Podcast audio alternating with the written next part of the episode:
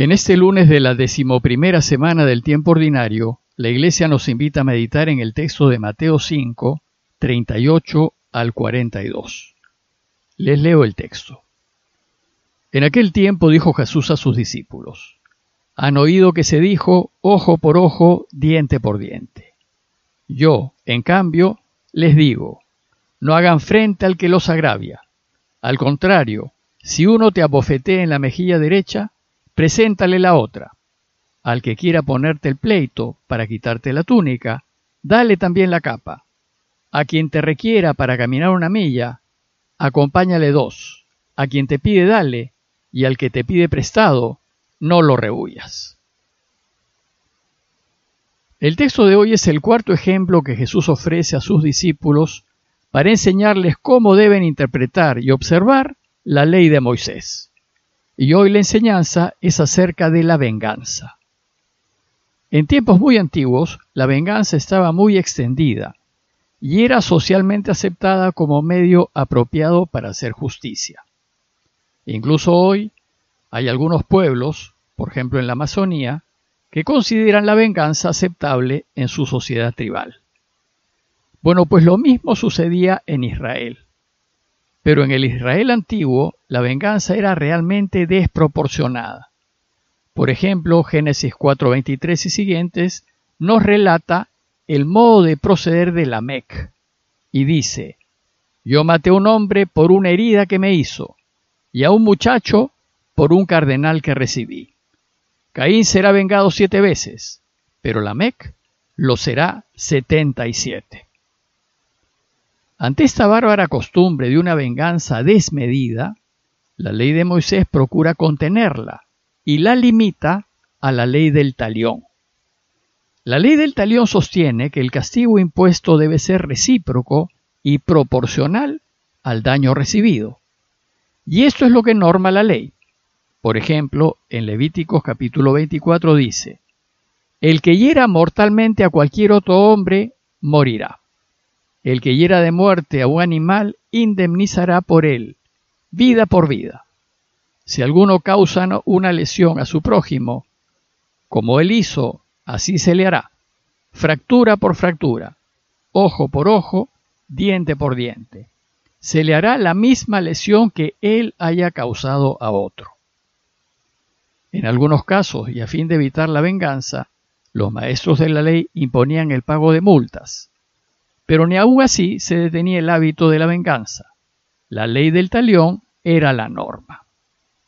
A la luz de esta práctica, y considerando que el pueblo se regía por la ley del talión, ¿qué nos enseña Jesús? ¿Cómo debemos proceder los cristianos cuando somos víctimas de un daño? ¿Cómo debemos entender la norma ojo por ojo, diente por diente, mano por mano, pie por pie? Recordemos que el deseo de Jesús es que rescatemos el espíritu de la norma y no la literalidad de los escritos. Y el espíritu de la ley es contener y evitar la venganza. Entonces Jesús empieza su enseñanza diciendo, Ustedes han oído que se dijo, ojo por ojo y diente por diente.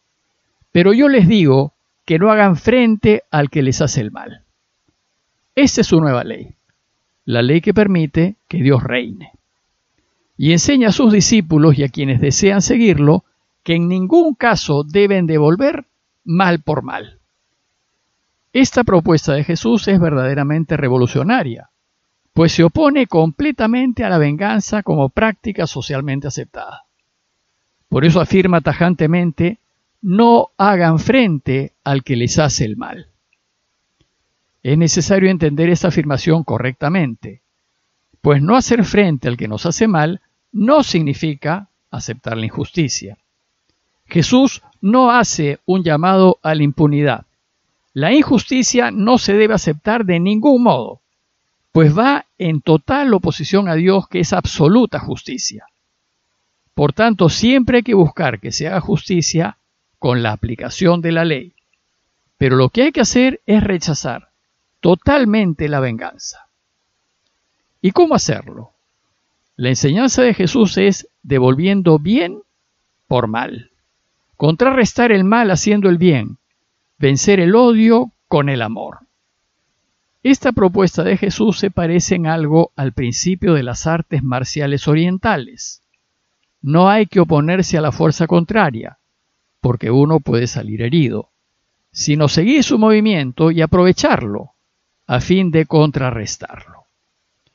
Si nosotros devolvemos bien por mal, cambiaremos las relaciones entre los hombres y ayudaremos a Dios a transformar este mundo. Entonces, para explicarnos su enseñanza, Jesús nos propone tres ejemplos. Primero dice, si alguien te da una bofetada en la mejilla derecha, preséntale también la otra. Bueno, pues golpear a alguien en la mejilla era más un insulto que una herida, pues se hacía con el dorso de la mano y a modo de desprecio, indicando que la persona golpeada no valía nada. Por tanto, decir que hay que poner la otra mejilla es un modo de decir que reaccionar con mal ante el mal solo produce más mal y genera más violencia. Aquí Jesús no nos está enseñando a aceptar la injusticia. A él mismo lo van a bofetear, el siervo del sumo sacerdote. Pero él no va a devolverle la bofetada, que sería venganza. Él va a reclamar justicia. Si he hablado mal, declara lo que está mal, pero si he hablado bien, ¿por qué me pegas? Una cosa es exigir justicia, que esto siempre hay que hacer, y otra es devolver mal por mal, cosa que nunca hay que hacer. Jesús nos va a enseñar que lo único que puede derrotar al mal es el amor. El amor le quita oxígeno al mal y éste se extingue. El segundo ejemplo que nos da Jesús es al que quiera hacerte un juicio para quitarte la túnica, déjale también el manto. Era bastante frecuente que un pobre fuese llevado a juicio por un acreedor que quería cobrarse su deuda. Y como el pobre lo único que tenía eran sus vestidos, el acreedor buscaba quedarse con ellos. Recuerden que en esos tiempos, cuando no existían los telares industriales, la ropa era un bien muy escaso, caro y apreciado la gente tenía muy pocas mudas, y en su poco ajuar el manto era fundamental, pues servía para abrigarse de día y de cobertor en la noche. La ley decía que cuando un acreedor quería hacerse de los vestidos de su deudor, sólo podía quedarse con el manto, la vestimenta exterior, pero sólo por un día. Después tenía que devolverlo para que el deudor pueda pasar la noche sin sentir frío. Sin embargo, la manera de sacarle la vuelta a la ley era quedarse con la vestimenta interior, la túnica, pues no había norma que exigiese su devolución. ¿Y qué nos dice Jesús? Si te quitan la túnica, que es la vestimenta interior, déjale también el manto, que es el exterior, y así tu desnudez será causa de vergüenza para tu acreedor. Y el tercer ejemplo dice, y si te exige que lo acompañes un kilómetro, camina dos con él. Este tercer ejemplo recoge la costumbre de los soldados romanos que podían obligar a cualquiera que pase a prestarles el servicio de llevar su carga. Pero la norma decía que sólo podían obligarlo a llevarla por mil pasos. Este fue el caso de Simón de Sirene, que, al pasar por allí, los soldados romanos lo obligaron a que cargue con la cruz de Jesús. Bueno, pues esta costumbre romana generaba mayor animosidad entre los judíos. Y entonces, ¿qué enseña Jesús a los suyos? A no responder a la prepotencia romana, sino más bien a ofrecerse voluntariamente a llevar la carga el doble de la distancia. Y de esta manera, no resistir el mal con más mal, sino vencerlo con el bien. Finalmente Jesús termina este relato con una alusión a aquel que te debe y que no te puede pagar. La ley de Moisés velaba por el deudor. Dice Éxodo 22, 24, 26. Si prestas dinero a uno de mi pueblo, al pobre que habita contigo, no serás con él un usurero, no le exigirás interés. Si tomas en prenda el manto de tu prójimo, se lo devolverás al ponerse el sol, porque con él se abriga, es el vestido de su cuerpo.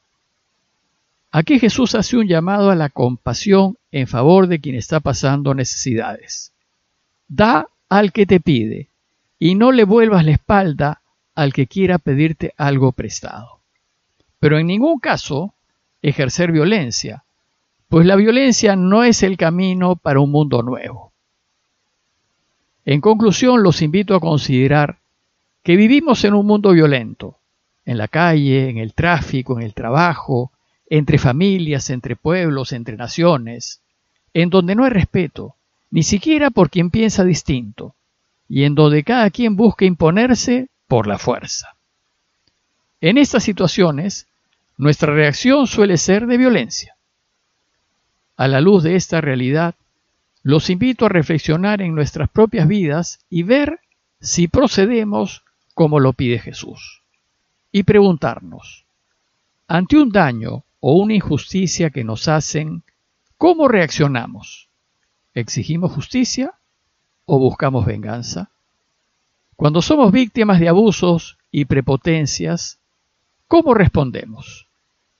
¿Nos compadecemos ante las dificultades y necesidades del prójimo o exigimos e imponemos el derecho que nos da la ley? ¿Actuamos como discípulos de Jesús o pasamos la página, perdonamos y ayudamos? Pidámosle al Señor que nos dé la gracia de poder perdonar para que evitemos toda forma de venganza y para que derrotemos al mal haciendo el bien al que nos hace el mal. Parroquia de Fátima, Miraflores, Lima.